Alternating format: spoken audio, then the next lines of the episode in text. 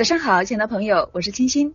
生活中会赚钱的女人不少，但能够兼顾家庭且让自己越来越有魅力的却不多。女人如果不想变成昨日黄花，就必须认真的规划自己的人生。总结了五点：第一，美丽需要由内而外不断的升级，这样才不会变得年老乏味；第二，要懂得爱和珍惜，善待自己和敬重他人，尤其要懂得培养自己的气度。